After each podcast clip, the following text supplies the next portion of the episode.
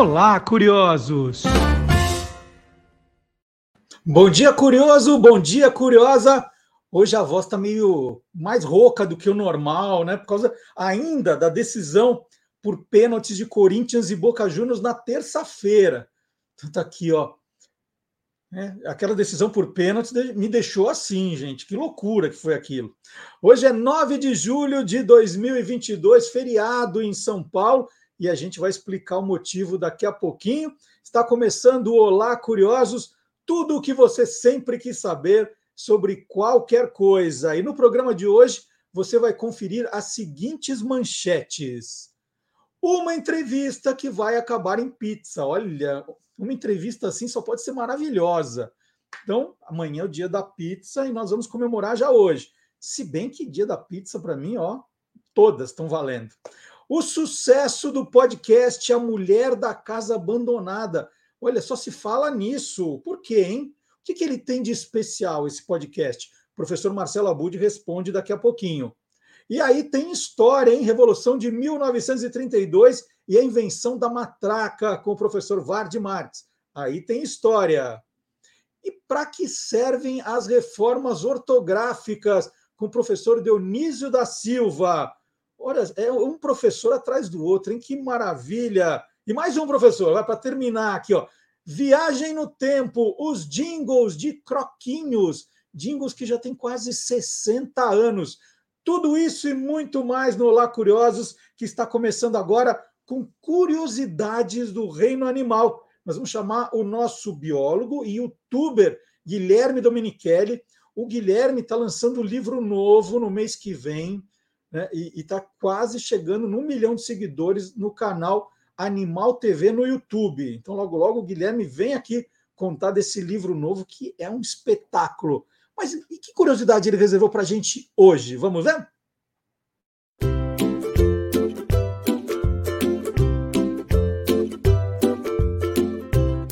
Soltando os bichos, com Guilherme Domenichelli. Quando falamos em animais voadores, logo nos vem à cabeça as aves. E realmente, muitas delas são mestres do ar. Algumas espécies fazem longos voos, com grandes altitudes e distâncias. Existem outros bichos voadores. Entre os mamíferos são os morcegos. E, claro, entre os insetos existem muitos seres alados. Alguns não voam tão bem, como as baratas.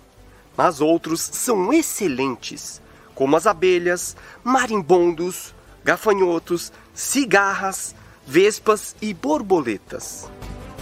As borboletas monarcas, por exemplo, realizam uma migração épica, percorrendo mais de 4.800 quilômetros todos os anos.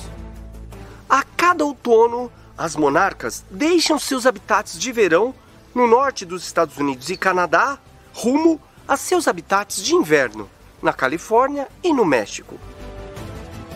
Pouca gente sabe, mas além dessas grandes distâncias, os insetos também podem voar bem alto.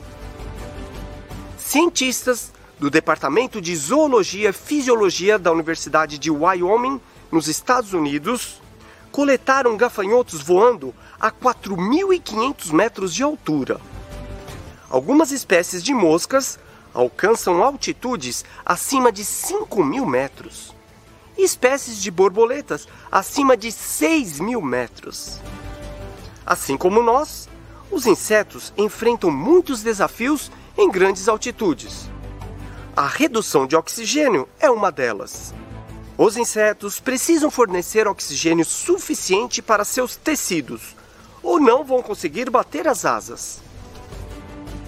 E quando a densidade do ar é baixa, as asas dos insetos precisam trabalhar muito mais para gerar sustentação, gastando muito mais energia.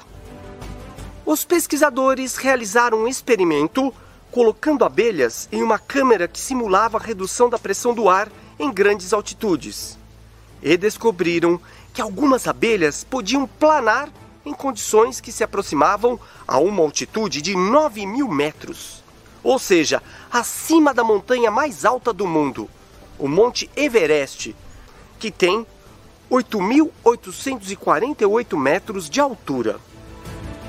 Usando câmeras de alta velocidade para capturar as abelhas em voo, eles descobriram que as abelhas planavam e também mudavam os movimentos de suas asas para compensar a redução da densidade do ar, economizando mais energia. Ainda existem muitas dúvidas sobre a fisiologia dos insetos, mas as descobertas sobre o voo das abelhas e de outros animais mostraram que eles estão adaptados para superar esses desafios, voando grandes distâncias e altitudes surpreendentes.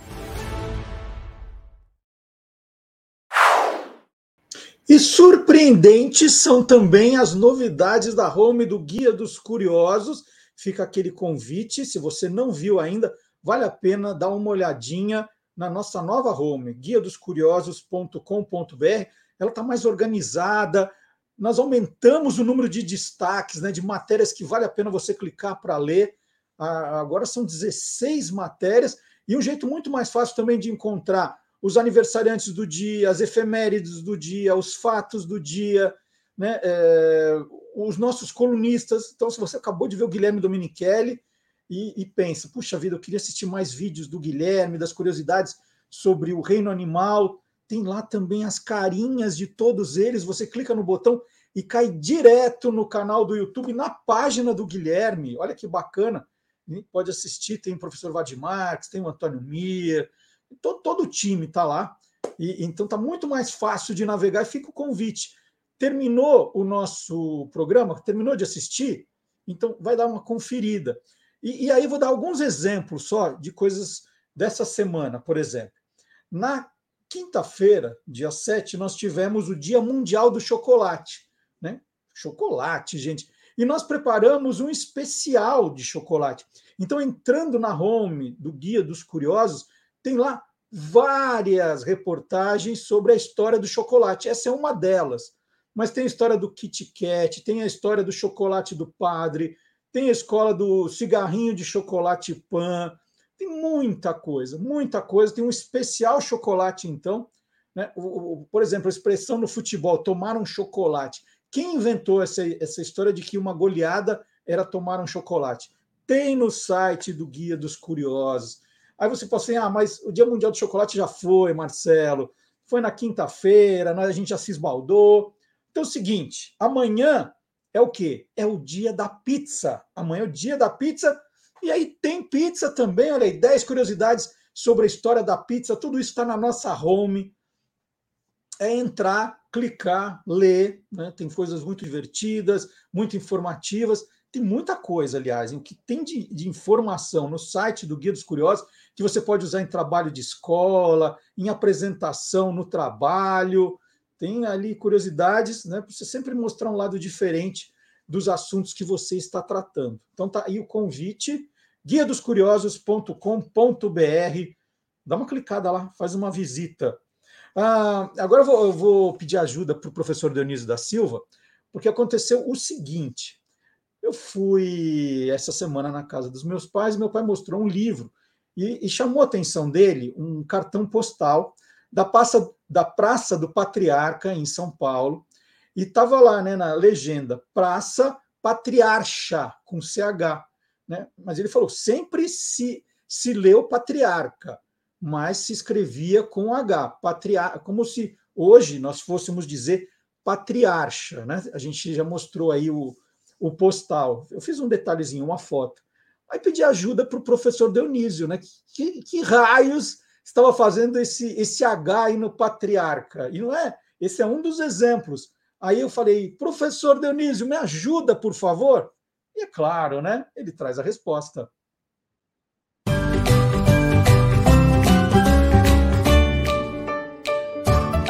Palavra nua e crua. O acordo ortográfico entre Portugal e o Brasil e de umas décadas para cá com as nações africanas de língua portuguesa é uma velha utopia, não é? vem sendo tentado desde 1911, 1943, 1945 e este de 1986, que foi promulgado em 2008, se não me falha a memória, não estou consultando nada. Mas eu quero tratar hoje de só de uma coisinha. Por que, que a gente escrevia e lia patriarca, mas era escrito este CA com CHA, patriarcha? Aqui no Rio, em Niterói, um bairro famoso chama-se Charitas e hoje é pronunciado é, Charitas, mas era Caritas, naturalmente, não é?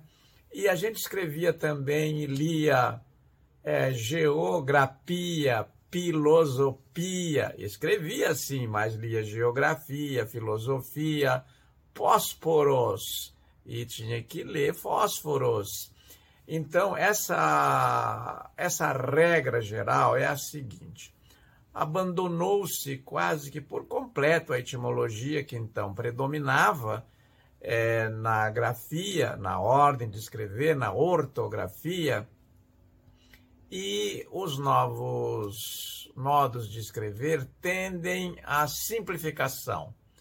Então é por isso que a gente agora escreve patriarca, geografia, tal como é pronunciado, quer dizer, a etimologia e a fonética se aproximaram muito, mas não totalmente, porque é impossível, né? Você não diz, é, você não escreve muito com N, né? Você escreve muito e lê muito. Outro dia tratamos mais disso, não é? Muito obrigado e até de repente.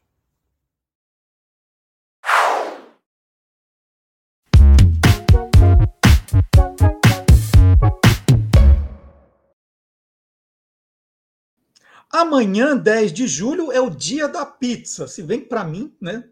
Todo dia é dia da pizza. Mas amanhã é oficialmente o dia da pizza. E a data foi escolhida em 1985 por ocasião de um concurso em São Paulo que elegeu as 10 melhores receitas de mussarela e marguerita. A data de encerramento do concurso foi 10 de julho, por isso a escolha da data. E para comemorar, eu vou conversar agora com a jornalista Flávia Pinho, especialista em gastronomia.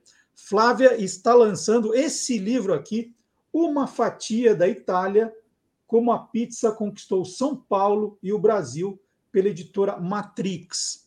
Uh, Flávia já escreveu outros quatro livros, esse é o quinto, e ela é colaboradora da Folha de São Paulo desde 2013. Flávia, bom dia para eu entender né, com quem eu estou falando, se a gente estivesse numa pizzaria agora e tivesse que pedir uma meia-meia, qual que você ia propor? Bom dia, Marcelo, tudo bem? Muito obrigada pelo convite para falar desse assunto tão gostoso. É, eu não peço nunca pizza meio a meio, você acredita? Olha só. eu sou muito conservadora, eu gosto mesmo de pedir os sabores mais clássicos eu adoro uma marguerita, mas de vez em quando também eu faço uma concessão para quatro queijos. Olha, essa é boa. Eu, eu pensei que você dizer que você nunca pede uma meia-meia, que você já pede duas de uma vez. Né? também eu não peço meia-meia, uma marguerita e uma de calabresa, assim, duas de cada vez. Flávia, quando é que as pizzas começam a chegar em São Paulo? Então, que me parece, né, pelo que eu li o seu livro aqui, que foi o, o porto de entrada das pizzas no Brasil, né? Na verdade, as pizzas começaram a chegar é, no comecinho do século. A gente teve uma primeira leva migratória da Itália no final do século XIX, mas foram basicamente imigrantes do norte da Itália. E no norte da Itália não se comia pizza. É, a pizza era uma comida de rua, de classe operária, é, muito limitada a Nápoles, a região, da, a região portuária de Nápoles. Só quando esses imigrantes do sul vieram para cá, já na segunda leva migratória, no começo do século XX, é que a pizza começou a ser feita aqui. Mas o curioso é que ela começou a ser feita de um jeito meio improvisado, porque não se fazia pizza em casa. Né, é, não se tinha nem forno em casa. Forno era um artigo de luxo que só os donos das pizzarias, que eram bibocas, né, portinhas, as pessoas comiam na rua. É, então as pessoas começaram a fazer essa a pizza aqui como uma comida da saudade e meio de memória, né? Tentando chegar numa receita, né? Tentando aproximar os ingredientes que a gente tinha aqui do que eles conheciam de lá, né? E isso fez com que a pizza que chegou aqui em São Paulo tenha ficado muito diferente da pizza napolitana autêntica, né?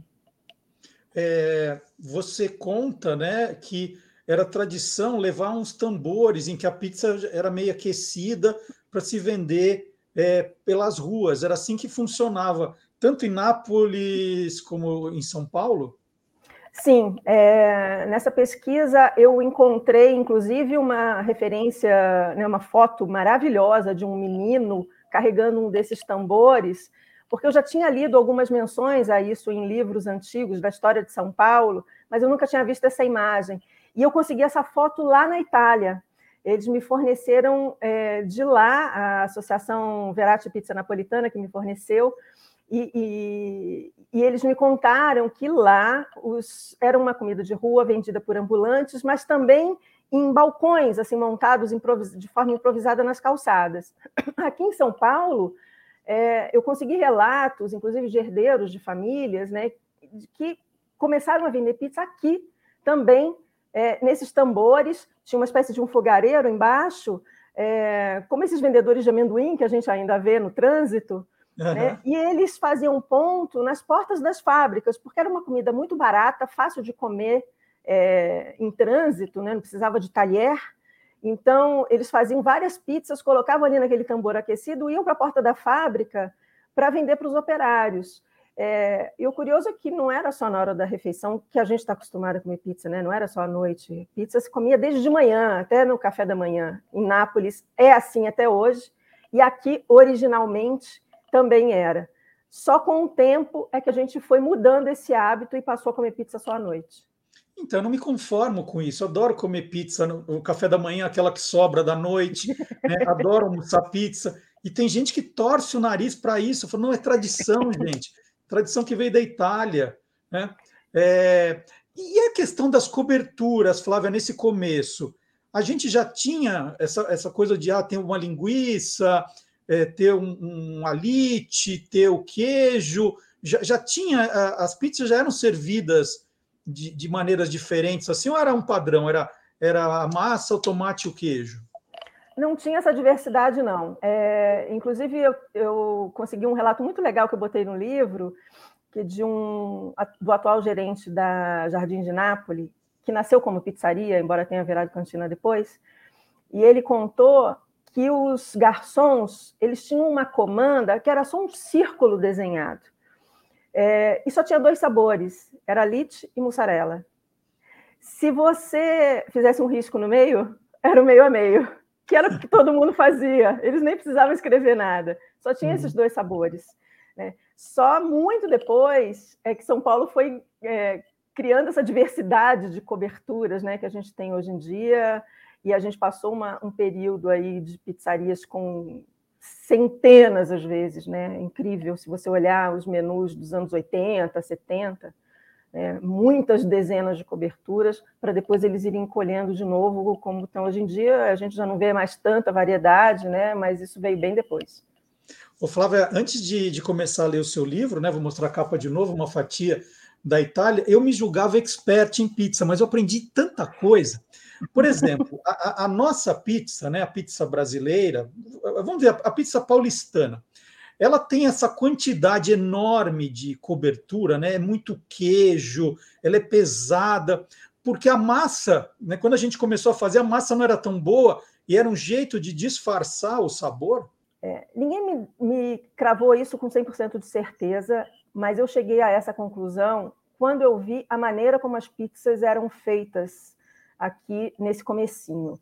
A gente tinha ingredientes de péssima qualidade. O trigo que chegava aqui no Brasil vinha nos porões dos navios, ficava armazenado durante, às vezes, meses nos, nos portos, né? E chegava rançoso, velho, dando origem a uma farinha de péssima qualidade. Às vezes essa farinha até faltava. E, e os imigrantes tinham o hábito de moer macarrão para transformar ele de novo em farinha para fazer a massa da pizza. Você imagina que horror que devia ser isso. né? E a pizza napolitana, ela tem como característica ser muito saborosa, ter uma borda é, gordinha, alveolada, né? E assim, era impossível fazer isso aqui. Eu acho que por esta razão, a massa da pizza aqui de São Paulo foi diminuindo de espessura. Eles foram tentando fazer uma coisa né, melhorzinha, menos pior, cada vez mais fininha, para disfarçar esses problemas. E isso acabou é, imprimindo uma identidade né, para a pizza paulistana. Outros fatores entraram aí na história, é, e eu tenho alguns depoimentos desses no livro, tem gente que fala que os pizzaiolos é, aqui de São Paulo, eles ficavam é, atrás do balcão, mas eles não eram, não eram os donos das pizzarias, então eles gostavam de fazer, botar muita cobertura por conta deles e os donos não, não interferiam. Tem quem diga que era porque é, os italianos vinham de um pós-guerra, vinham da privação e se encantaram com a fartura dos ingredientes no Brasil e, e, exageraram, mas também tem quem diga que não, que a cultura do pós-guerra é justamente a cultura do não desperdício. Quer dizer, tem muitas opiniões. Né? Essa, essa conclusão de que a pizza foi diminuindo para disfarçar um problema técnico, essa foi a conclusão a que eu cheguei depois desses três anos de pesquisa. O Flávio, você citou é, agora há pouco aqui a, a Verati Pizza Napoletana, né? Que hoje a gente ouve muito falar, é uma coisa recente. O que, que é exatamente essa certificação napolitana aí? É, Nápoles tem muito orgulho né, da sua pizza, do seu jeito de fazer pizza. Inclusive, eles dizem que pizza é, em Nápoles não é uma receita, é uma filosofia. E essa associação ela foi criada para salvaguardar essa tradição. Né? E eles começaram a ver que a pizza estava se desvirtuando o mundo afora, muita gente dizendo que fazia pizza napolitana, mas que não era bem assim. Né? Então, essa associação foi criada para certificar pizzarias no mundo inteiro que seguem rigorosamente a receita. É uma coisa dificílima de se obter, porque eles têm um manual de 10 páginas, se eu não me engano, rigorosíssimo, que determina quais são os ingredientes, o tamanho que a pizza tem que ser aberta, o gestual do pizzaiolo, ele não pode usar rolo, ele tem todo um, um modo específico de, de, usar os dedos e a palma da mão para abrir a pizza, a temperatura do forno, o desenho do forno, tudo isso é determinado por essa associação. E a gente aqui no Brasil tem muito poucas pizzarias, né, certificadas. Aqui em São Paulo, se eu não me engano, são duas. Né? A gente tem a Legeira, que é do André Guidon, que inclusive é o delegado da Associação Verati Pizza Napolitana aqui no Brasil, ele que treina né, as equipes é, pelo Brasil que querem a certificação. E temos também a Napoli Centrale, que tem duas unidades, né, na, no Morumbi e no Mercado de Pinheiros. É, uhum. A gente já teve outras certificadas mas as regras são tão rígidas que elas acabaram ou abrindo mão ou perdendo o selo. Mas aí vem fiscal de vez em quando para olhar se está fazendo certo? Como é que se perde essa, esse, esse, esse selo? É, vem fiscal de vez em quando. E, na verdade, é, desde 2010, quando o primeiro selo foi concedido para uma pizzaria aqui em São Paulo, que foi a Esperança, é, as regras, na época, as regras eram um pouco mais rígidas eles só podiam, por exemplo, servir duas coberturas de, de pizza certificada, que era a marguerita né, e a marinara, que nem, nem não leva queijo, né, só molho uhum. de tomate e alho. E aí é, essa e a Brás também depois um tempo de, de um tempo conseguiu essa certificação. Só que eles mantiveram as pizzas certificadas ao mesmo tempo que mantiveram o cardápio tradicional deles. E na época isso não era permitido. Quando você obtém o certificado, você tem que servir só pizza verate napolitana. Então, por causa desse, dessa, né, dessa concorrência e com outro estilo de pizza dentro da mesma pizzaria, é que eles acabaram abrindo mão, porque eles não quiseram servir só a, a certificada. Flávia, é, a questão do molho também interfere para receber essa certificação, né? Porque muitas pizzarias aqui no Brasil ainda trabalham com molho de tomate fresco, ao contrário do que a, a, a pizza napolitana trabalha continuam trabalhando mesmo com o, o, molho fresco? Ainda é uma tradição das nossas pizzas? Sim, isso é uma tradição da pizza paulistana. É, a, os italianos, né, que têm a certificação, eles trabalham com tomate pelado em lata, que a associação permite, porque é muito comum o uso na Itália, né? Mas os imigrantes, quando chegaram aqui, se deslumbraram com o fato de ter tomate aqui o ano inteiro, que é uma coisa que não existe na Itália e, e começaram a usar o tomate fresco. Então, muitas pizzarias tradicionais de São Paulo até hoje têm o hábito de processar o tomate cru com azeite, sal e, e ervas, e, e, esse é o molho. O molho não chega nem a ser cozido.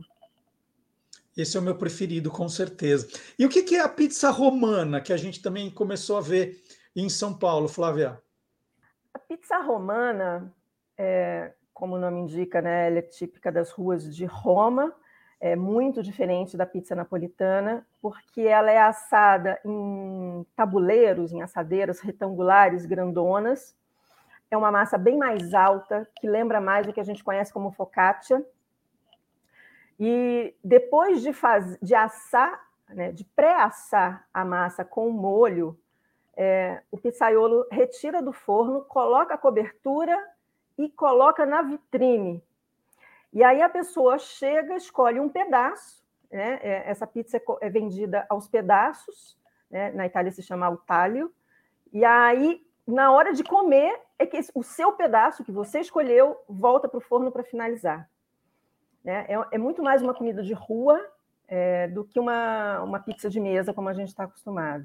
Aqui em São Paulo, a gente já teve algumas pizzarias, mas hoje em dia, pelos meus registros, só sobrou uma. É, outra descoberta no livro Uma Fatia da Itália, da Flávia Pinho, é que tem um motivo né, que os paulistanos sempre é, torcem o nariz para as pizzarias do Rio de Janeiro, que brincam que na mesa vem né, o, o ketchup, que os, o, os cariocas adoram ketchup. E a Flávia, gente, ela consegue explicar o porquê disso, né, Flávia? Por que o, o ketchup virou uma tradição das pizzarias cariocas? Foi mais uma conclusão a que eu cheguei depois de estudar o assunto. Eu sou carioca, né? E eu lembro muito bem que nos anos 80, no meu tempo de faculdade, lá nos 90, a gente comia pizza em botequim. É, era, pizza era comida de bar. Né? Durante muitos anos, a única pizzaria do Rio de Janeiro era a Pizzaria Guanabara, no Leblon, um lugar boêmio, que funcionava até de madrugada, onde a gente ia comer pizza no final da noite, né? vendida em fatias no balcão, ou então na mesa cortada à francesa, né? que é em quadradinhos como aperitivo. Depois outras redes apareceram, mas sempre com essa pegada de, de, de botiquim. Né? E, e o Rio de Janeiro não tem nenhuma tradição italiana forte, né? Eu, por exemplo, é, eu comecei a comer polenta quando eu cheguei em São Paulo. Não se come polenta no Rio de Janeiro. Uhum. Então, eu acho que o fato da pizza ser é, uma comida de botequim, descolada da cultura italiana, né, fez com que ela evoluísse dentro da cidade como uma opção os bolinhos, a batata frita, né? E por que não? Então, botar um ketchup em cima da pizza, né? É, foi só muito tempo depois quando a Capricciosa abriu, que foi a primeira pizzaria, né, com uma pizza um pouco mais bem cuidada, que abriu é, no Rio de Janeiro, e que a cultura da pizza começou a chegar lá de outro jeito. Né? Hoje em dia existem pizzarias maravilhosas no Rio de Janeiro, mas essa, essa fama da pizza com ketchup não termina. E, e outra descoberta sensacional do livro, eu acho que há uns oito anos, mais ou menos, eu fui para Gramado, e aí, em todo lugar que eu vou, eu como pizza, né? E aí achei um daqueles é, rodízios temáticos, né? Era um uhum. negócio meio de pirata, não sei se você conhece, mas era uma loucura, era um rodízio de pizza que era ambientado no navio pirata. E aí começa a vir os, os tipos de pizza, né? Então tinha pizza de picanha, pizza de estrogonofe, pizza de coração, de coraçãozinho. Eu falei, gente, por que, que tem tanta pizza né, com essas coberturas de carne? Aí fiquei com isso na cabeça e nunca perguntei para ninguém. Aí a Flávia vem e ela explica aqui por que, que tem essa tradição da pizza gaúcha né, ter é, essa, esse monte de cobertura com carnes, Flávia. Pois é, curioso, né? Você pensar que o Rio Grande do Sul teve tanto imigrante italiano, mas a cultura da pizza não chegou lá. Né? Chegou muito tardiamente, levada pelos donos de churrascarias. Né? Eu entrevistei várias pessoas lá do setor e o que me contaram é que as primeiras, os primeiros estabelecimentos a servir pizza lá eram justamente churrascarias que à noite serviam pizzas. E como sobrava churrasco da hora do almoço, eles começaram a usar essas carnes como cobertura. Né? E isso virou uma tradição que hoje em dia gaúcho não entende pizza se não tiver se não tiver carne em cima. E eu fiquei impressionada com a variedade de coberturas à base de carne que eles têm, né? E outra particularidade do Rio Grande do Sul, eu imagino que você tenha visto, é a pizza doce, que é praticamente obrigatória na mesa, e em muitos lugares ela é dividida, é meio meia pizza doce, meia pizza salgada. Né? No, mesmo, na mesma, no mesmo disco vem os dois sabores, um doce e um salgado. Eu lembro de um rodízio no Rio de Janeiro, eu não vou lembrar o nome do rodízio, mas eu lembro que eu fui, e aí na hora das pizzas doces, que a gente estava acostumado em São Paulo, era a de banana, a de chocolate, morango com chocolate, depois começou a aparecer de goiabada, era isso. Aí fui num, num rodízio no Rio de Janeiro, e era até um grande, famoso, não lembro o nome, isso em 2007. Aí na hora da pizza doce, né, além da pizza, o garçom vinha com aquele sifão de chantilly. Aí ele vinha MM e pá, um monte de chantilly. Falando, meu Deus, é, era, era engraçado essa, porque a gente não estava acostumado aqui. Hoje, hoje São Paulo também tem os rodízios que fazem umas, umas loucuras. E já que a gente está falando em rodízio, é, o grupo Sérgio que a gente conheceu foi o primeiro, o primeiro é, rodízio de São Paulo, do Brasil, é, confere isso, Flávia? Olha, pelos registros que eu consultei, as entrevistas e tudo, é, consta que foi o primeiro. Eu não morava em São Paulo nessa época, não cheguei a conhecer o Grupo Sérgio pessoalmente, uma pena, mas conversei com muita gente que frequentava, né, e que contou como é que funcionava, que eram umas pizzas muito fininhas, né, muito leves e que faziam com que a pessoa conseguisse comer 30 fatias numa noite, né? E que, é, como era barato, caiu muito no gosto da, dos jovens, né? Que ganhavam uma mesada curtinha, um salário baixo e tal. Então, fez muito sucesso por causa disso. Foi um modelo muito copiado, né? Ao longo dos anos 2000, aí eu lembro que quando eu cheguei a São Paulo ainda tinha muito rodízio de pizza por aqui. Né? Se espalhou pelo Brasil, a gente ainda vê muito rodízio em várias cidades, eu vi em capitais né, que, eu, que eu pesquisei, mas aqui em São Paulo é um modelo que, que deu uma sumida, né? Assim, eu acho que acabou entrando em declínio, é, mas ele ainda sobrevive em muitos lugares do, do Brasil. Então, eu vou aproveitar esse momento e, e vou te contar uma história de, de bastidor que talvez é, você não saiba. É, o seu editor, Paulo Tadeu, da Matrix, ele, ele te contou uh, as histórias dele no Grupo Sérgio? Não, ele ah, me escondeu isso. Porque é o seguinte, nós, eu e, e, e, o Paulo Tadeu, né, o editor da Matrix, estudamos juntos é, no ginásio, fizemos ginásio juntos. Então, naquela fase que você é, é adolescente, você tem muita fome, e o, o, grupo Sérgio começou mais ou menos nessa época, e era de fato um negócio. A fila virava o quarteirão. Existia uma no bairro de Pinheiros, onde até hoje é, uma, é aquele. Acho que é o Natura Music Hall, não sei o nome, que, que era, um, era um lugar muito amplo e as pessoas faziam uma fila enorme. A gente, garoto, né, como você falou, era barato, podia comer à vontade. E aí nós fomos, né? Era eu, Paulo, uns amigos. Tudo nessa faixa, acho que de 13 anos. É, e o Paulo sempre muito magro, né? O Paulo sempre foi um cara muito magro, ao, contrário, ao contrário de. É, é, eu, eu era o contrário, né? Eu, o cara via e falava assim: esse gordinho vai dar prejuízo. O Paulo, não, nossa, você não deve comer nada. E aí, uma certa vez, uma sexta-feira à noite, nós fomos no grupo Sérgio e a gente começou a comer. Teve uma hora que eu desisti, né? Falei, não, para. E o Paulo continuava, o Paulo continuava. Uma hora, Flávio, nós fomos expulsos do grupo Sérgio. Falei, não, agora chega, por causa do Paulo. Falou, não, não, agora chega. Né? Ele não parava. Vê, ele me escondeu essa história, ele não me contou. Fomos expulsos do grupo Sérgio, veja só.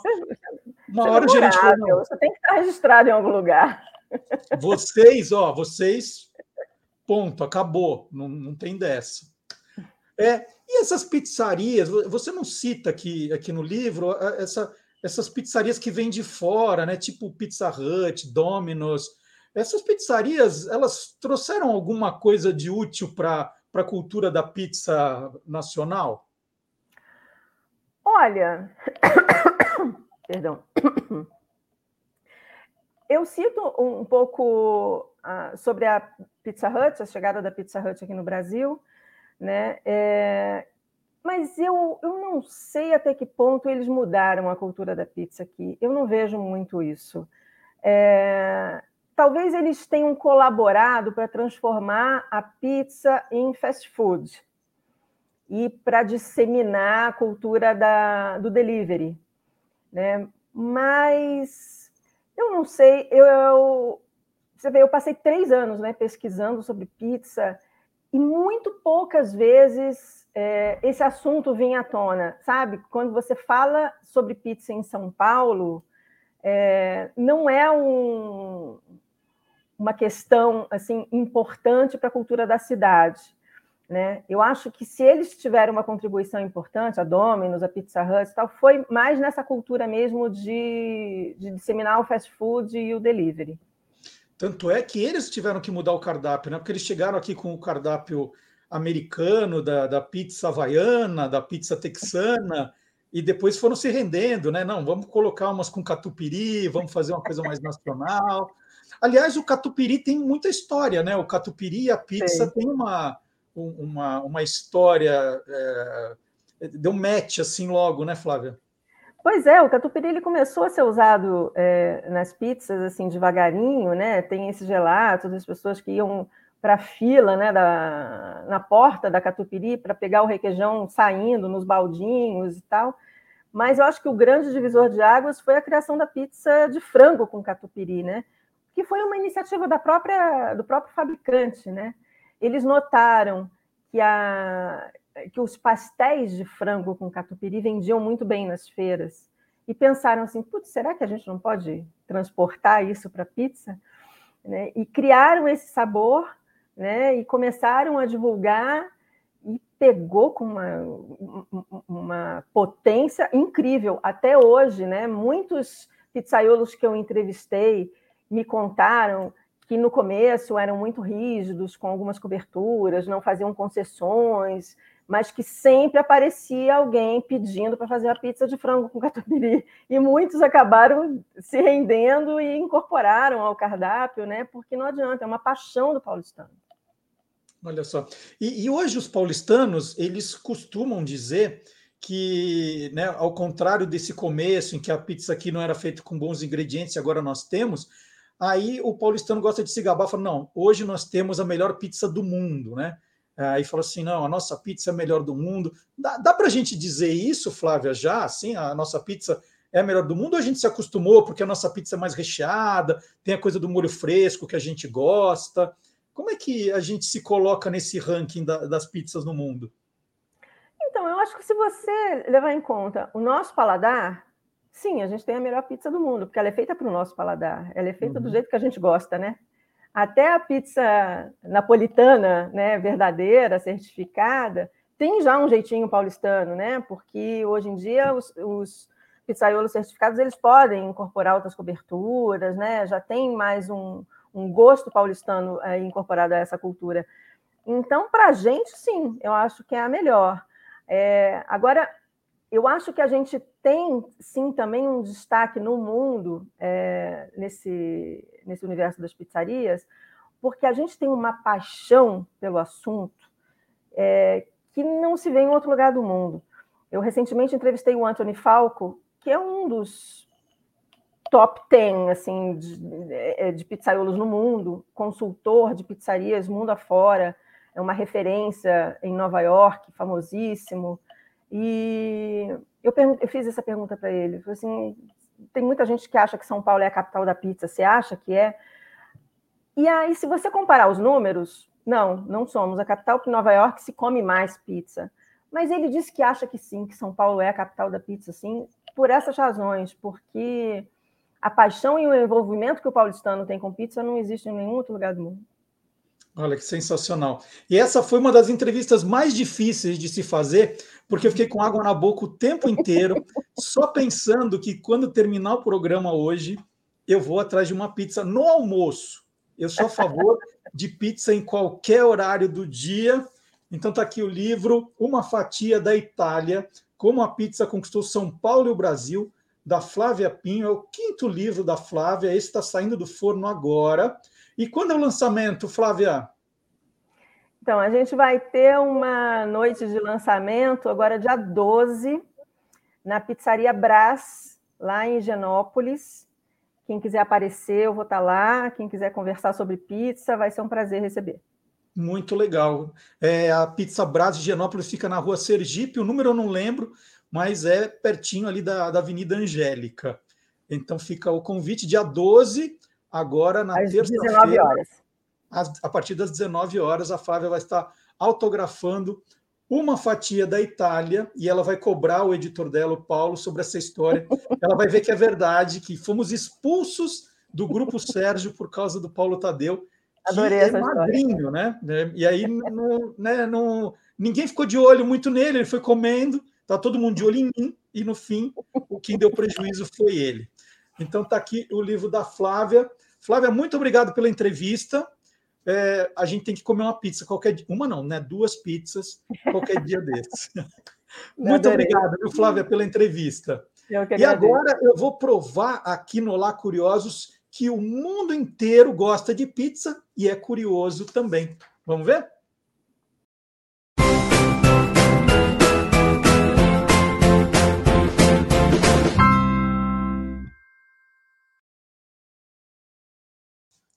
E vamos continuar falando de comida aqui no programa, mas não exatamente de pizza. Chega de pizza agora. É, uma assustadora ação aconteceu no Dia das Bruxas do ano passado, mas a notícia só chegou por aqui agora, ainda bem.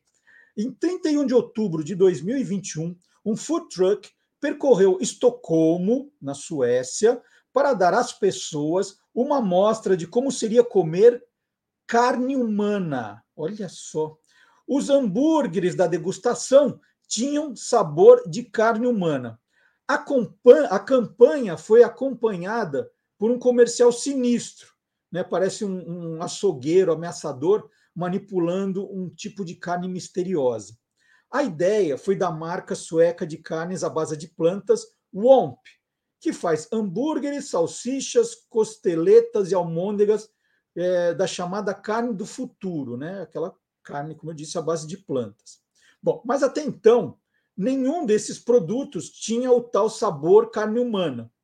E aí abre aspas, né?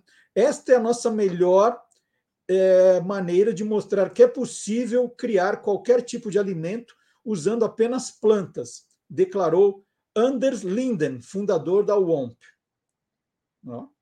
No comercial, a marca sueca ainda brincou, afirmou que nenhum humano foi ferido como resultado dessa inovação alimentar. At home, with her plants and any mouth-watering meat you can imagine. This Halloween, we bring you the scariest plant-based food ever. Plant-based human meat. So be scared. But relax. because it's plant based. The Human Meat Plant Based Burger. Do you dare to taste it? Only available this Halloween, because otherwise it would be creepy. E agora é hora de chamar o Antônio Mir, um pouco de música sempre alegra o nosso programa. Vem aí. Os Caçadores da Música Perdida. Olá, curiosos!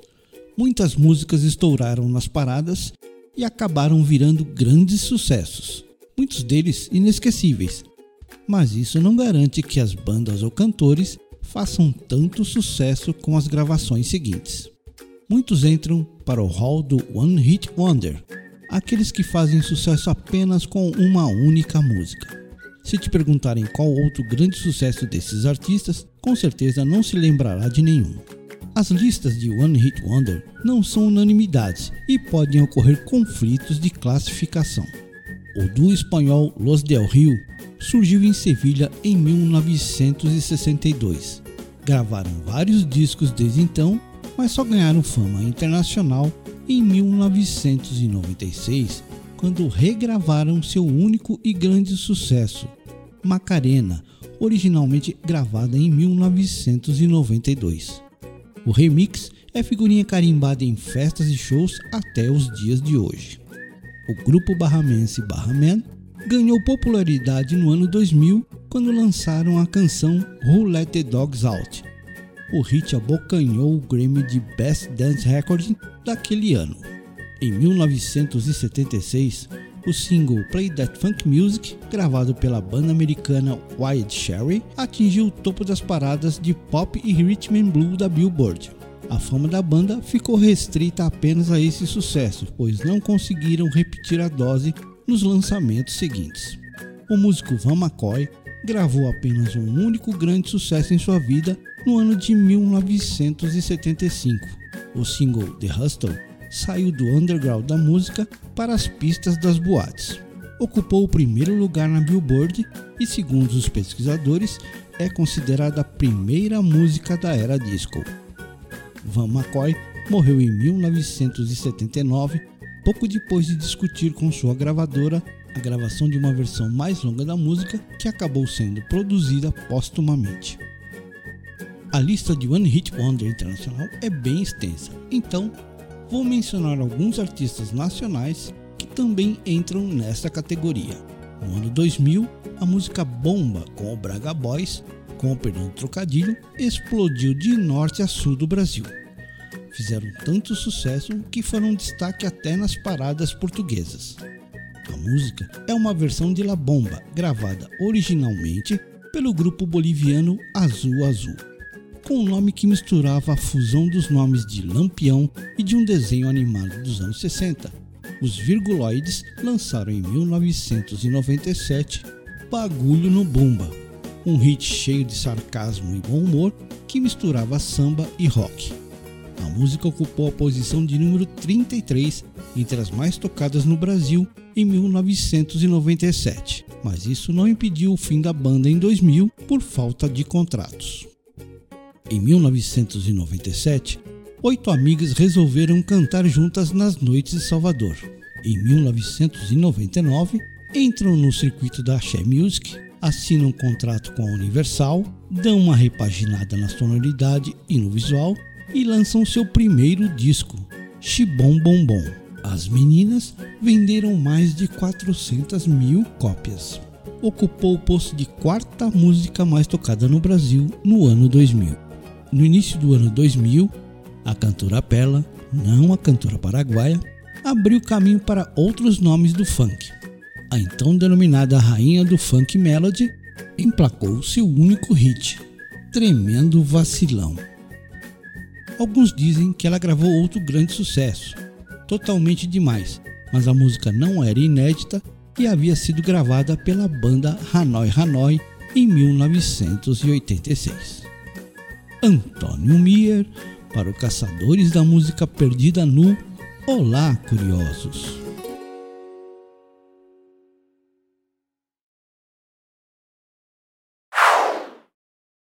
E depois do Antônio Mira, é hora do nosso intervalo comercial retrô, né? Aquele que a gente não recebe nada em troca, a não ser um, um carinho na nossa memória afetiva. Então, quem vem aí é o professor Fábio Dias, autor do livro Jingle é alma do negócio.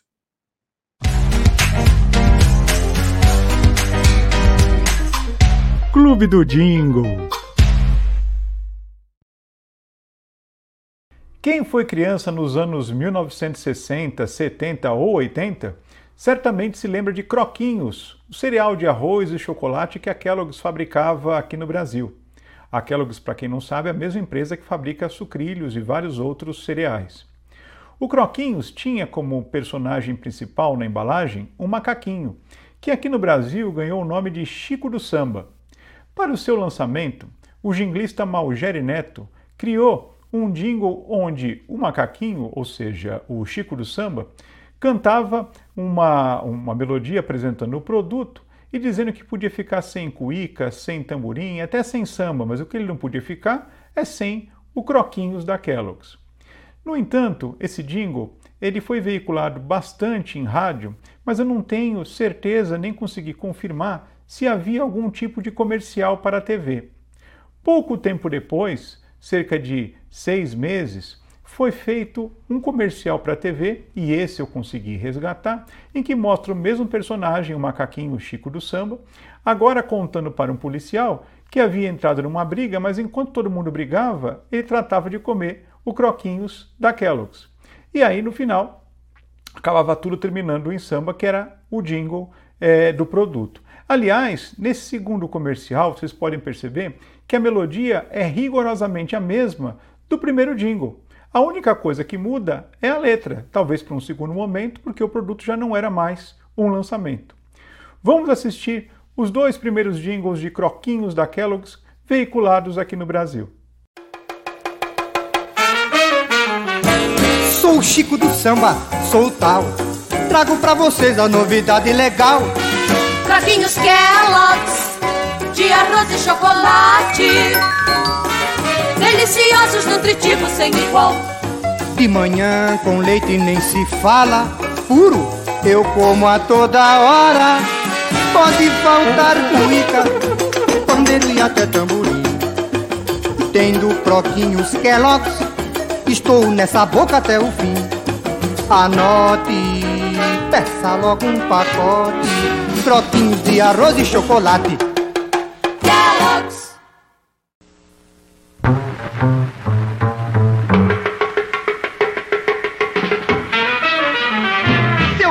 eu quero registrar uma queixa. Entrei numa briga e a turma do deixa. Enquanto estava o bate não bate, comeu meu croquinhos de arroz e chocolate.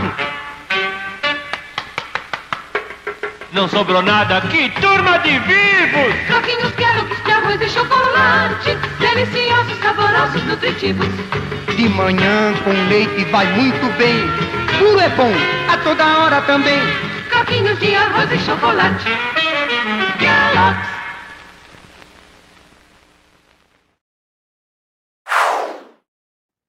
Vamos lá, gente, um teste agora. Um teste depois aí dos jingles do Croquinhos. Quem consegue dizer, quem conseguiu identificar o nome do cantor desses jingles, hein? Quem foi? É, vamos fazer o quê? É, vou contar no final? Não, não vou contar no final do programa. Aí também já é demais, né? Com um monte de gente curiosa acompanhando o programa, vou fazer isso, esperar até o final do programa? Não, já vou revelar agora. Vocês querem um tempo para tentar adivinhar? Quem já sabe? É, o cantor dos jingles é o Germano Matias. Olha que sensacional! É o Germano Matias cantando. Muito bom, muito bom lembrar desses jingles antigos de produtos, sim, que aí no meu caso, né, marcaram a minha infância. E se você quiser mais conteúdo assim, a gente está fazendo muito conteúdo desse jeito, né, que mexe com memória afetiva também, você pode acompanhar as redes sociais do Guia dos Curiosos. Nós estamos no Facebook, nós estamos no Twitter, no Instagram e no TikTok. É tudo igual? Não, a gente vai, vai misturando o conteúdo, né, para justamente cada, em cada rede você acompanhar alguma coisa de diferente. Tem alguns lugares que sim, né? Nós publicamos em todas elas. Algum material dos vídeos, por exemplo, dos vídeos, esses vídeos de um minuto que a gente apresenta, eles estão entrando em, em todas as redes. Mas algum, algumas outras curiosidades são próprias de. Né, a gente fala, ah, isso aqui é mais para o público do Twitter, isso é mais para o Facebook, vamos colocar isso no Instagram. Então, é, é isso. O bom é acompanhar todas as nossas redes sociais. Sempre guia dos curiosos. E eu preciso contar de uma novidade aqui que me deixou muito feliz essa semana. Acabou de chegar da gráfica o meu livro novo, esse aqui, o Que Nem Maré. Ó, é, um, é o meu décimo romance juvenil. Está aqui. Eu vou ler a sinopse que está aqui na quarta capa, é, que fica mais fácil de explicar qual é a história. Né? Faltando 35 minutos para o Réveillon, ele observa o relógio de pássaros pregado na parede da cozinha. Aquele último ano do ensino médio foi o mais intenso de sua vida. Morador da periferia, indo estudar em um colégio de elite, ele sabia que a adaptação não seria fácil. Graças a Chen, seu melhor amigo, tudo estava caminhando bem, até que uma notícia falsa se espalhou pela escola, colocando a amizade e o seu futuro em risco. Se não bastasse isso, ele precisava ajudar a família e lidar com uma paixão proibida. Olha quanta coisa aconteceu na vida desse garoto aqui em um ano de escola. Então, é um livro dirigido ao público de ensino médio, que acaba de ser lançado, vocês vão encontrar na, é, é, da, é da Panda Books, né? Vamos colocar o link aqui embaixo. Vou colocar o link para quem quiser o livro novo. É um livro aí, professores, professoras, vocês podem indicar para os seus alunos, uma leitura bem bacana. A gente fala de cyberbullying, a gente fala de fake news, a gente fala de xenofobia, de racismo, temas muito importantes hoje para serem lidados com as crianças. Foi um livro que já foi selecionado no programa PNLD 2022, então os professores poderão escolher esse livro para os seus alunos também. Então, daqui a pouco vai ter a escolha dos livros. Eu agradeço muito você que conhece um professor, uma professora e puder indicar o livro, né? olha, os professores das escolas públicas poderão escolher o livro. Então, seria muito bacana se vocês pudessem me ajudar aí na divulgação desse livro. Então, que nem maré, acabou de sair, livro com 206 páginas, muito fácil de ler. E eu acho, espero que vocês gostem. Depois eu gostaria de receber opinião de vocês. Mas é um, é um pedido aqui, né? Para vocês. Todo mundo conhece um professor, uma professora, né? É, alguém da família. Vocês puderem me ajudar na divulgação, agradeço demais. Ó. Que nem maré, então, já foi selecionado pelo, pelo programa PNLD 2022. Logo, logo, então, os professores das escolas públicas poderão escolher o livro também para os seus alunos. Tá? Bibliotecária, bibliotecária, ou se você é pai, mãe, avô, avó, tio, tia, é, e quiser presentear uma criança, ele é dirigido mais para as crianças do ensino médio. Né? Se você tem filhos mais novos, tem uma série de livros meus aí que vão agradá-los também. Então, esse, esse aqui é o décimo romance juvenil que eu estou lançando. Muito feliz. Tá? Tem o link. Você fala, como eu vou achar o livro, Marcelo? Peraí. Tem o link aqui embaixo, ou no Facebook, ou no, no Spotify, ou no YouTube. Nós vamos colocar o link na descrição do vídeo. Aí você já ó, vai direto e já leva o seu exemplar. Eu falei Spotify porque eu tenho que lembrar toda semana aqui que esse é um podcast com vídeo, né? E nós estamos, então, como podcast nas principais plataformas de áudio, no Deezer, no Spotify e no SoundCloud. Então, todo sábado, 10 da manhã, nós publicamos também o nosso programa em podcast. Você pode baixar para o seu celular, você pode baixar para o seu computador e ouvir a hora que quiser. Aí é para quem né, não quer ver o vídeo, né? Fala, não, eu, eu gosto de ficar ouvindo enquanto faço outra coisa. Então, se eu fico assistindo no YouTube ou no Facebook, o vídeo tira a minha atenção. Você pode ouvir no Deezer, no Spotify no SoundCloud, só baixar né? E aí ouve a hora que você quiser. Guarda, se você gostou do programa, você pode guardar também o áudio, né? Então, muito legal. Você pode colecionar o Olá Curioso, pode baixar todos. Então, aí, mais uma maneira de você ouvir o nosso programa, certo? E sempre que eu falo em podcast, já é para ir aquecendo, para dar uma deixa para a chegada do professor Marcelo Abud e o quadro Hoje Pode. Ele está sempre de olho no que está acontecendo na podosfera e, ó, seleciona o que tem de melhor para você. Vamos acompanhar.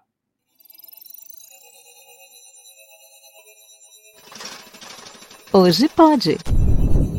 Com Marcelo Abud. Um dos assuntos mais comentados nas redes sociais e em matérias jornalísticas da atualidade tem origem no mais recente podcast criado e apresentado por Chico Felite para a Folha de São Paulo. A repercussão aumenta a cada episódio. A Mulher da Casa Abandonada é uma série jornalística em áudio com muitos méritos. O primeiro deles está no talento de Felite, mais do que reconhecido já em experiências anteriores pela podosfera brasileira. O estilo de jornalismo literário e, ao mesmo tempo, investigativo é a marca dos podcasts que produz desde o seu famoso, principalmente entre o público jovem, Além do Meme. E desta vez ele vai além de um único episódio e encabeça essa série que nos transporta para o bairro de Higienópolis, um dos mais caros de São Paulo. Lá, nos convida a entrar em um casarão aparentemente abandonado. O que tem aumentado a repercussão e curiosidade pelo podcast é o fato de o que aparentemente seria uma narrativa banal sobre um perfil de pessoas da elite paulistana ter se tornado um caso dos mais misteriosos. Uma casa abandonada em um dos bairros mais ricos de São Paulo. Uma pessoa que mora escondida nessa casa e disfarça o rosto com pomada branca. Mora naquele casarão. A casa abandonada. É, é aquele... Tem gente lá? É ela, sozinha, doida, doida, doida. Uma história oculta por trás dessa camada de creme. A história de um crime dos mais hediondos ocorrido duas décadas atrás. E eu acho que ela não vai morrer tão cedo, que é para ir pagando aos poucos. Obrigado. Ela se acha que ela é boazinha, mas boazinha nada, ela não é nada de boazinha. Uma história que começa numa mansão em Genópolis e passa pela periferia de Washington, por uma das famílias mais tradicionais do Brasil e por um homem que hoje é diretor de uma empresa que faz satélites para a NASA. E eu fiquei assim, tipo, o quê? Eu lembro de chegar pro Fábio e falei, tô há semanas preocupada como que eu ajudo essa mulher e agora eu quero ir lá e tacar fogo na casa com ela dentro, assim, não é possível.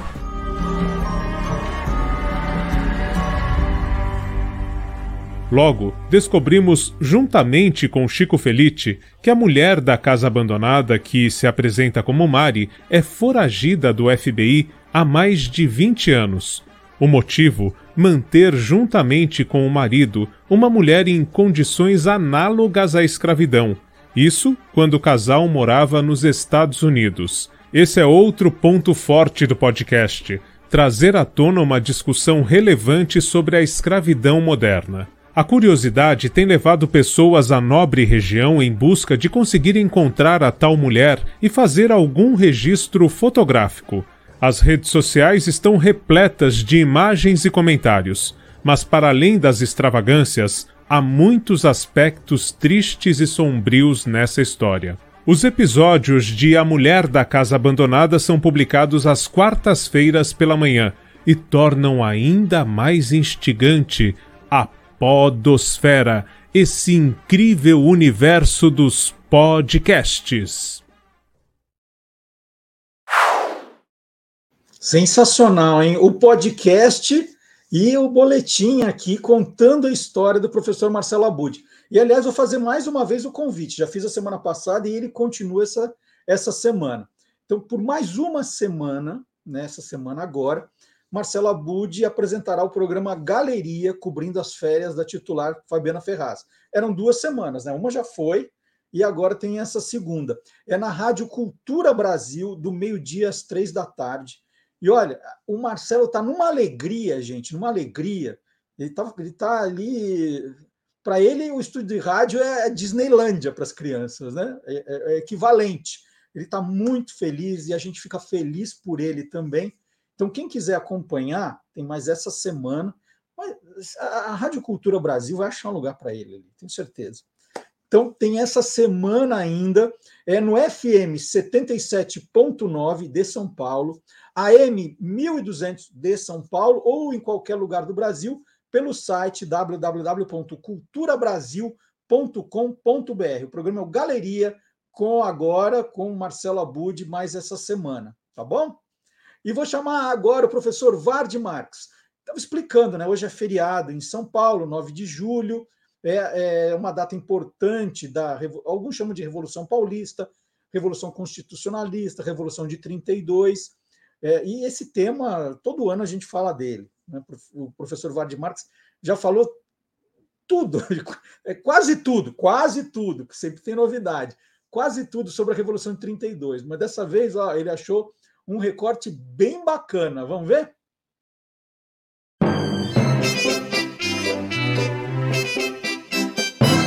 Aí tem história.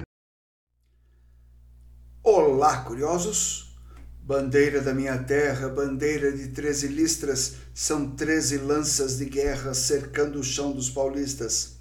Esses versos são do poema Bandeira Paulista de Guilherme de Almeida.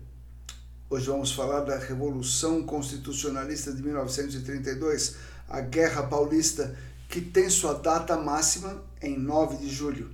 E aí tem muita história. Mas eu já falei como o conflito começou e terminou, seus comos e porquês, o MMDC. O que então? Que tal curiosidades sobre as armas dessa guerra? Tem duas sensacionais. São Paulo, naquele momento, era um estado rico, ainda longe da imensa riqueza que viria da indústria. Mas, mesmo sendo menos dinheiro, ainda era muito. Por isso, iniciado o conflito, o governo federal bloqueou o Porto de Santos para que não entrassem aqui armas e munições vindas do exterior. Os estados que tinham se comprometido a entrar na briga com a gente Minas Gerais, Rio Grande do Sul e Mato Grosso deram para trás, viraram casaca e aderiram a Getúlio Vargas. Estávamos ferrados, certo? Ainda não. Como disse Platão, a necessidade é a mãe da invenção e fomos à luta. Munição, explosivos, bombas em geral, veículos de combate, é, essas coisas vieram dos cérebros do IPT, o Instituto de Pesquisas Tecnológicas e da Escola Politécnica, hoje ambas pertencentes à Universidade de São Paulo. Foi o caso do Fantasma da Morte, nosso primeiro trem blindado. Uma locomotiva a vapor com dois vagões, com chapas de ferro para proteção, mais canhão alemão Krupp e metralhadoras. Deu tão certo que começamos a fazer outros é, ao todo foram seis, e o maior era o, o TB, né, o trem blindado número 6, com três vagões armados e blindados. Foi o TB número 6 que impediu que as forças federais é, conseguissem a invasão final de São Paulo. O trem bloqueou a passagem de todo mundo. Se eles eram realmente funcionais, bom, quem deu o nome de fantasma da morte para os nossos trens foi o inimigo. Mas a nossa criatividade deu um salto qualitativo com a criação da matraca. Ok, não tínhamos armas, mas podíamos fazer os federais acreditarem que tínhamos, não é? Aí veio a matraca, tão genial quanto simples. É uma placa de metal percutida por uma roda dentada de madeira. Os dentes vão passando na placa e pé, pé, pé, pé. Ela derivou de um instrumento musical utilizado pela Igreja Católica, principalmente nos ritos da Semana Santa. Só que aquele é inteiramente de madeira, bem menor e inofensivo, você gira. E aquele instrumento que os vendedores de biju usam ou usavam né, nas ruas, sabe, uma placa de madeira com um pedaço de metal batendo, pec, pec, pec, pec, pec. Aquilo também é uma matraca. A ideia de criar a matraca para fins militares veio do arquiteto e engenheiro mecânico Otávio Teixeira Mendes, uh, piracicabano formado pela nossa Politécnica. Ele primeiro chamou a engenhoca de catraca, mas pela semelhança com o instrumento é, utilizado pela igreja, virou matraca. E qual a vantagem desse treco? A matraca imita perfeitamente o som de uma metralhadora. Fizemos muito inimigo correr girando a manivela da matraca. Eis a sua genialidade. A criação dessa maravilha que é a matraca gerou dúvidas quanto ao seu mérito. Falou-se muito, aliás, fala-se até hoje, que o criador tinha sido Francisco Morato, então prefeito de Piracicaba e figura importantíssima do movimento constitucionalista. Mas o professor Mendes que aos 50 anos alistou-se com cinco filhos nas forças constitucionalistas, é ele quem merece os créditos. Tudo por São Paulo. É isso. E quem se interessou pelo tema, eu vou indicar esse livro aqui, olha, Revolução de 1932, do pesquisador e colecionador Ricardo de la Rosa. Gente, esse livro aqui é fantástico. O que, o que ele é bem ilustrado é que, assim, se eu, se eu mostro, eu não apareço. Tá? Então, vou, vou mostrar. Ó. É que se eu, não, se eu não vejo, eu não sei se, se eu estou mostrando direito. Mas vou mostrar algumas páginas desse livro, porque ele é espetacular. Espetacular para quem quer entender a história, é, do, dos personagens, do que foi. Tem o dinheiro que circulou em São Paulo na época, tem a parte de armas que o professor Vard Marx contou. Olha só, gente, olha que lindo, que lindo que é esse livro. Aí você vai perguntar, Marcelo, onde eu acho esse livro maravilhoso? Eu vou contar já, mas eu queria mostrar mais coisas. Ó, é... Olha só os capacetes usados 1932. É, é, daria para mostrar o livro inteiro, de tão legal que ele é, Revolução de 1932, a trajetória da Guerra Paulista, imagens, objetos e documentos. É um espetáculo. Nós vamos fazer o seguinte: vamos facilitar a vida de todo mundo também. Vamos colocar o link. O link vai estar na descrição do vídeo, no Spotify, no YouTube, no Facebook. Então tem lá contando como vai ser o programa, tal. Depois tem os links. Vai ter do meu livro, vai ter do Ricardo, Vamos fazer isso, combinado? E aí você também vai encontrar esse livro. Gente, esse aqui tem um lugar de destaque aqui na, na minha estante. É muito, muito, muito bom. Deixa eu aproveitar então. Eu vou falar aqui de um livro que eu recebi. Recebi ontem, ó, o Almanac Divertido das Copas do Mundo, do Wagner Ghisoni Júnior, é, ilustrações Gabi Moraes. É um livro para crianças falando de Copa do Mundo, muito bem ilustradinho, muito divertido. É para criança mesmo, esse aqui. Então tem curiosidades. E aí, como o, Wagner é de Uberaba, tem uma sessão com os uberabenses distintos, né? os jogadores de Uberaba, que na verdade é um só, né? Só o de Jalma Santos, é, que era de Uberaba e serviu a, a seleção brasileira nas Copas. Ele fala que o Danilo Alvim, que foi estrela do Brasil em 1950, jogou em Uberaba, mas não era uberabense. Então, aqui que a gente fica sabendo disso. É muito legal, muito legal, muito legal esse livro.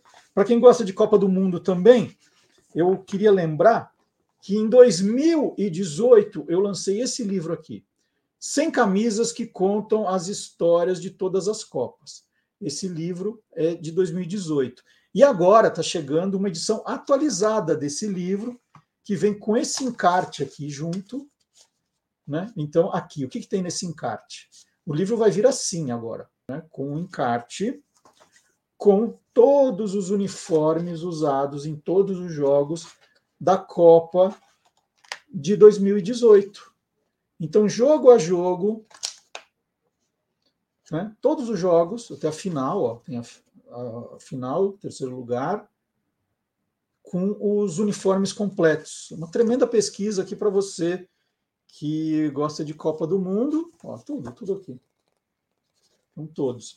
E junto com esse encarte tem um presente também para vocês. Né? Então tem o livro, o encarte E são quatro cards, eu nem tirei aqui da embalagem ainda, são quatro cards do que eu considerei das camisas icônicas da Copa de 2018. Tem a da Nigéria, tem a da Islândia, tem a da Rússia e tem a da França. E todas elas a historinha da camisa e por que eu considerei as camisas que contam a história da Copa do Mundo. Dessa, né? Dessa Copa do Mundo. Então, tá aqui. Então tem, agora tem o livro, o encarte e os cards. Vou deixar de ponta cabeça. Tá aqui. Onde encontrar? Gente, hoje a descrição do vídeo vai estar tá cheia de coisa legal, hein? Vou colocar também para quem quiser já essa nova versão com o encarte, com os cards.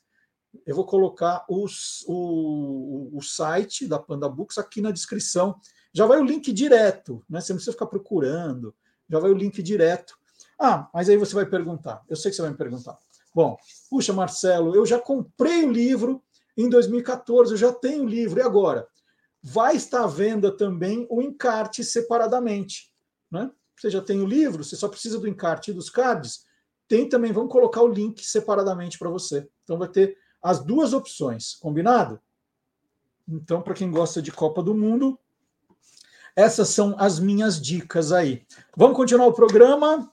É, agora vou, vou, chamar agora o. Vou falar agora, está na hora do quem te viu, quem te vê, né? Na semana passada, lá atrás, o, o Magalhães pegou alguns programas e contou os segredos do sucesso daqueles programas. Por que alguns pro, programas dão tão certo? Aí, essa semana, é, ele tem um, um jeito meio anarquista. Ele fez o quê? Ele pegou sete programas, acho que são sete, ou, é, acho que sete programas, que foram um fiasco total, né? Ele falou que para não usar a palavra fracasso, mas não deram certo, né? E aí ele contou também o segredo do fracasso, opa, do insucesso. Por que, que eles deram errado? Foi muito divertido o programa. E ele até colocou na lista um programa que eu gosto demais, que eu gostava, né? mas que durou muito pouco, então eu selecionei esse trecho do programa quando ele fala de, de Mário Fofoca na televisão, né? o spin-off, né? a série especial feita com o personagem criado pelo Luiz Gustavo. E esse trecho que eu separei agora.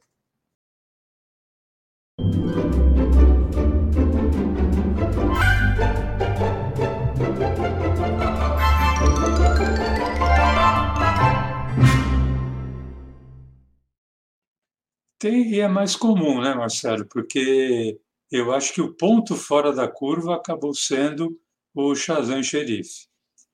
E, e eu vou falar aqui, vou usar um termo consternado, né? Porque tanto o, o, personagem de quem eu vou falar, quanto o, o ator que eu interpretava, eu adorava. Nós já falamos dele várias vezes aqui, que é o Mário Fofoca né, que era interpretado pelo querido e saudoso Luiz Gustavo.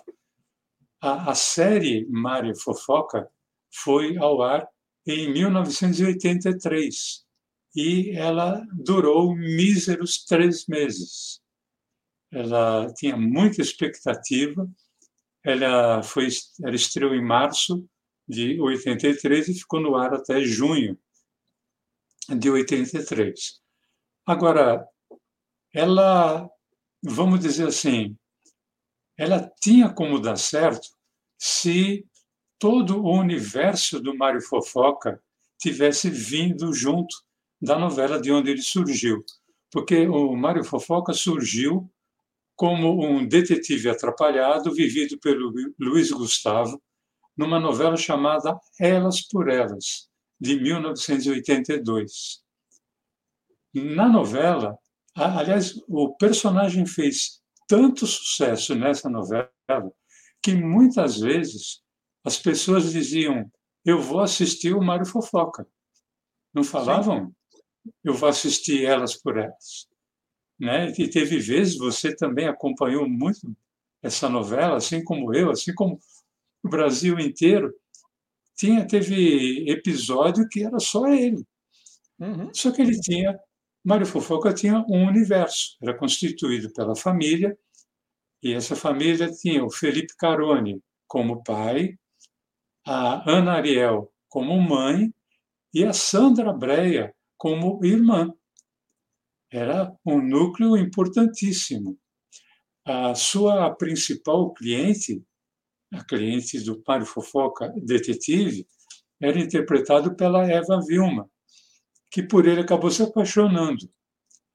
Só que o Mário Fofoca, ele era apaixonado pelo personagem da Cristiane Torlone, que era a Cláudia, que por sua vez era apaixonada pelo René, que era o melhor amigo do Mário Fofoca, que era interpretado pelo Reginaldo Farias.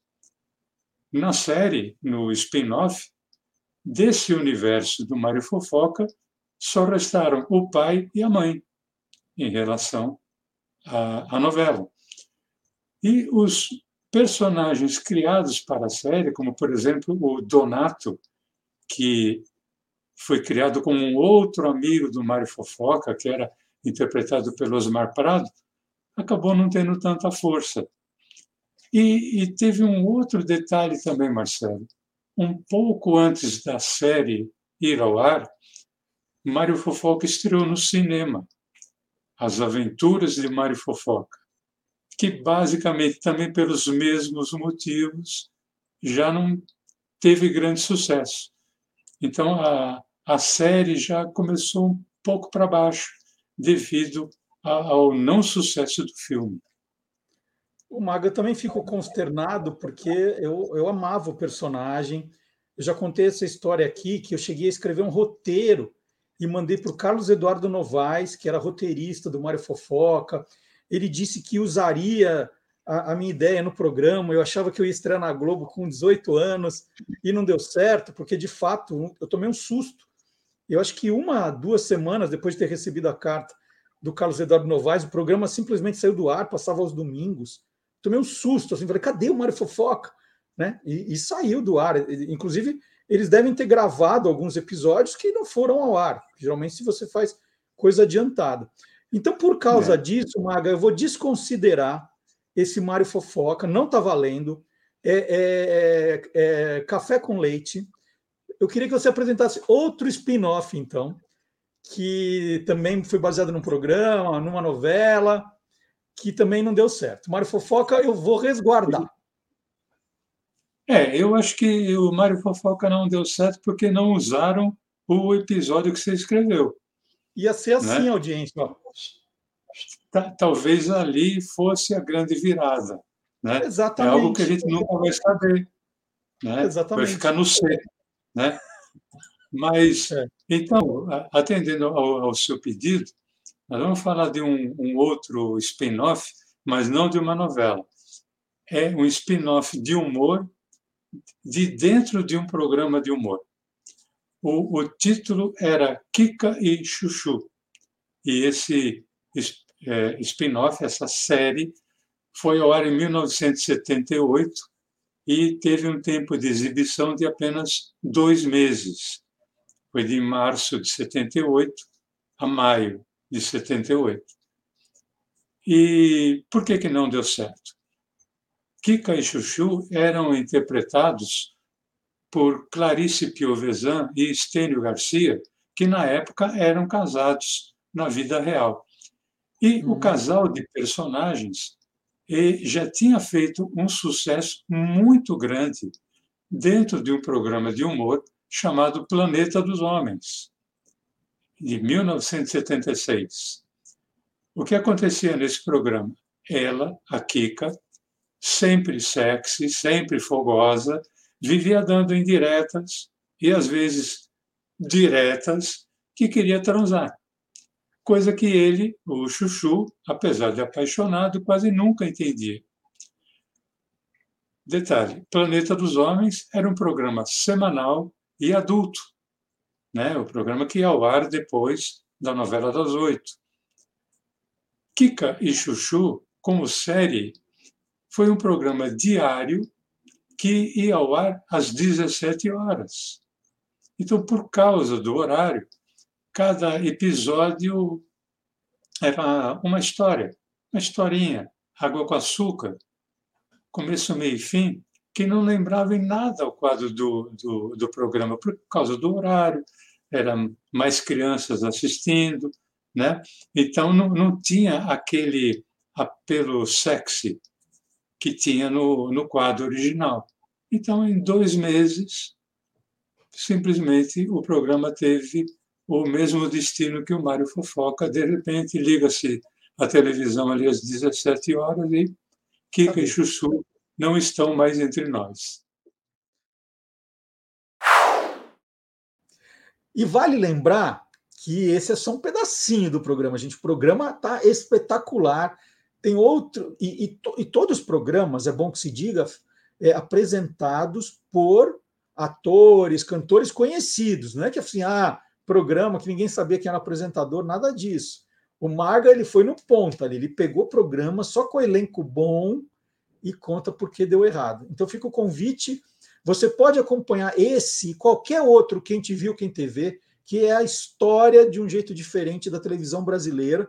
Você pode acompanhar, estão todos os programas guardadinhos no canal do YouTube do Guia dos Curiosos. Aí você procura em playlists, aí procura lá o Magalhães, aí tem lá, playlist completa. Aí você vai.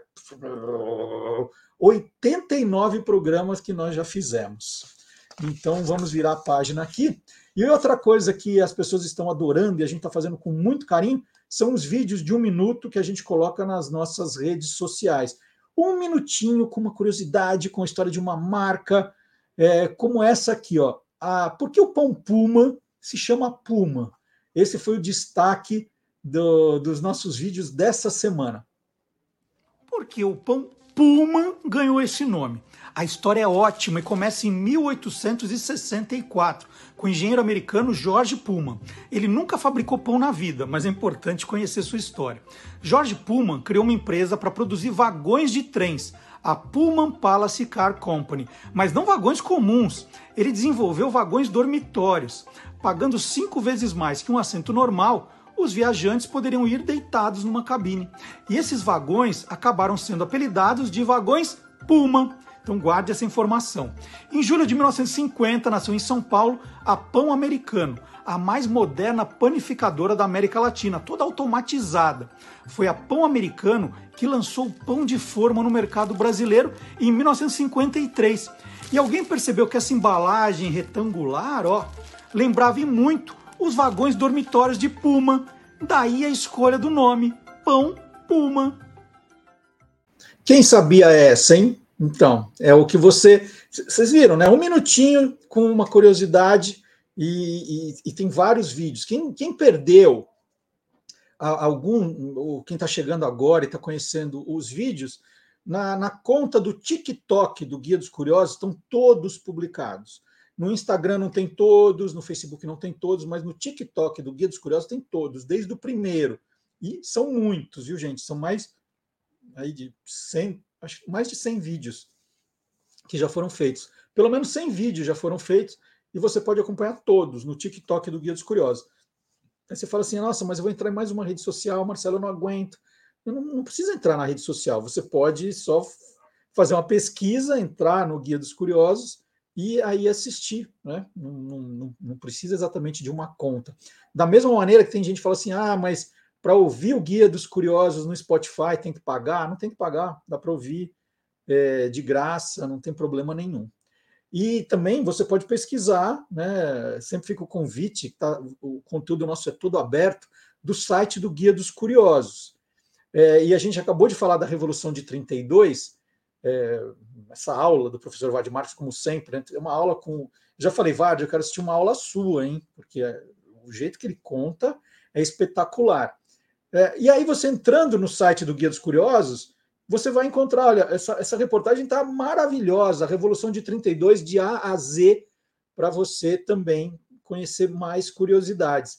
Então, já perceberam, né? A gente, a gente faz o programa falando da, da matraca, como o Vardy falou, aí ele já dá umas pinceladas na Revolução de 32. Você fala, opa, esse tema me interessa, eu quero saber mais. E onde você vai saber mais? Entrando no site do Guia dos Curiosos. Está tudo interligado, viu, gente? Essa é a ideia do programa. Nós provocamos a sua curiosidade. a gente não consegue aqui falar é, tudo na mesma hora, mas o, o nosso conteúdo vai sendo armazenado no site, agora também nas plataformas digitais, e aí você vai se interessando, vai conhecendo e vai procurando outras fontes, e daqui a pouco você pode ir naqueles programas Quem Quer Ser um Milionário para responder um monte de coisas e sair de lá, de fato, com, com todo o dinheiro. Né? É, é uma ideia, é uma sugestão. Estamos chegando na reta final do programa, e para o final a gente deixou o Gilmar Lopes. O Gilmar é criador do site etracinhofarsas.com, um dos primeiros checadores de fatos do país. A gente tem o maior orgulho dele fazer parte do nosso time. Gilmar Lopes, no encerramento desse Olá Curiosos.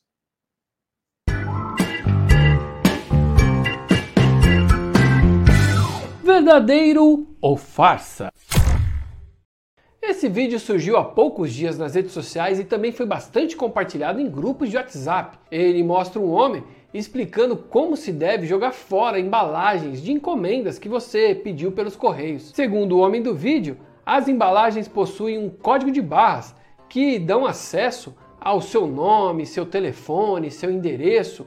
Por isso ele pede que a gente borre esse código de barra para que as pessoas não descubram seus dados. E aí é claro que um montão de gente entrou em contato querendo saber: será que essa história é real, hein? Será que isso é verdadeiro ou farsa? É verdadeiro! Pois é, é verdade que algumas encomendas vêm mesmo com código de barras que dá acesso através do site da Fazenda aos seus dados como telefone, endereço, seu nome, essas coisas. Mas não são todas as encomendas que têm esse código e também para você conseguir fazer isso dá um pouquinho de trabalho. Mas pelo sim, pelo não, o jeito correto de se descartar essas embalagens é rasurando mesmo os seus dados ali no envelope. O código que o moço mostra aí no vídeo é o código do DANF, que é o documento auxiliar da nota fiscal eletrônica. E o seu conjunto de números dá acesso lá no site da Secretaria da Fazenda aos seus dados pessoais, os dados de quem está recebendo a encomenda. Segundo o Procon, esses dados vazados podem ser usados por criminosos que utilizam ali para criar cadastros fraudulentos em seu nome. Então, todo cuidado é pouco. Desde 2018, a indicação do código DANF é obrigatória em todas as encomendas, exceto para quem é microempreendedor individual. O que parece ser um absurdo em relação ao vazamento de dados é amparado pela lei. Inclusive faz parte da Lei Geral de Proteção de Dados que foi promulgada em 2018. Para garantir um pouquinho mais de privacidade em relação aos seus dados, é recomendável que você rasure não só aquele código de barras, como também o seu nome, seu endereço e tudo que aparece ali no envelope antes de jogar fora, né? Então, amiguinhos curiosos, é verdade que em algumas encomendas vem um código de barras que pode dar acesso aos seus dados pessoais. Então a dica que eu dou é que você corte, rasure, apague os seus dados antes de jogar as embalagens usadas no lixo. Ah, e tem mais, viu? Se você achou que seus dados foram usados sem seu consentimento, você pode entrar lá no site do governo federal e denunciar. Faça isso, viu? E aí, você quer saber se o que está rolando na internet é verdadeiro ou farsa? Então entra lá no www.e-farsas.com. E chegamos ao final de mais um Olá Curiosos. Vou deixar aquele último recadinho, né? Apresentei aqui no programa de hoje o Que Nem Maré, meu décimo romance juvenil. Então, se você conhece um professor, uma professora, dá um toque, né? Fala do livro. Tem o link do, do, do livro aqui, quem quiser mais informações, tem o link do livro na nossa descrição do vídeo, no YouTube, no Facebook, no Spotify. Então, eu agradeço demais a, a indicação. Né? Se você quiser também, né? dá para alguma criança, é um livro destinado ao público de ensino médio. É a primeira vez que eu faço um livro para esse público. Né? Geralmente pego ensino fundamental. Né? Vamos ver se, se uh, o público dessa faixa gosta dos livros também. Nós vamos voltar no próximo sábado com mais um Olá Curioso. Não vá embora sem deixar o seu comentário, sem o seu joinha, né? Sem o seu joinha importante, seu comentário também. Compartilhe o nosso programa, vamos aumentar o engajamento do Olá Curiosos também, como está hoje no o engajamento da, das nossas páginas no, no, Instagram, no TikTok, né? Vamos criar uma grande comunidade de gente curiosa. É isso, o curioso gosta de aprender, o curioso gosta de, de compartilhar informações por um mundo mais curioso. Tá bom, gente? Até semana que vem. Muito obrigado pela companhia. Tchau!